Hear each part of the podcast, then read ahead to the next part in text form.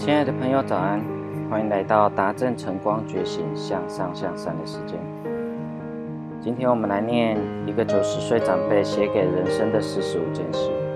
他说：“为了庆祝变得更老，我我曾经写下人生教我的四十五个功课，这是我写过最叫座的专栏。我这把老骨头八月就要九十岁了，所以再一次在这里呈现这个专栏。一，人生是不公平的，但是还是好的很。二，怀疑的时候为未来踏出一小步。三，人生太短，短到来不及浪费时间去恨任何一个人。四，生病的时候，你的工作不会照顾你，你的朋友和父母会保持联络。五，每一个月付清你的信用卡。六，你不需要每一次都吵赢，同意你不同意的。八，对上帝生气没有关系，他受得了的。九，退休存款要从你的第一张薪水条开始。十，讲到巧克力，抗拒只是徒劳无功。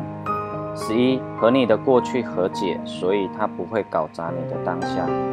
十二，让你的孩子看到你哭没有关系。十三，别拿自己的人生和他人做比较，你根本不清楚他们的人生是怎么一回事。十四，如果一段亲密关系要偷偷摸摸，你根本不应该摄入。十五，一眨眼的功夫什么都会变，但是别担心，上帝从来不眨眼。十六，深吸一口气，它会安定你的脑。十七，没用、不美的或不喜悦的东西都丢掉。十八，没让你死的，真的会让你更坚强。十九，重拾快乐的童年不嫌晚，但是第二次只能靠你，不能靠别人。二十，当关乎追求你生命的所爱，不要把不要当答案。这二十条是这九十岁的长辈提醒我们的事，不知道哪一句话对你最有感觉呢？我最喜欢的是没用、不美或不喜悦的东西就丢掉。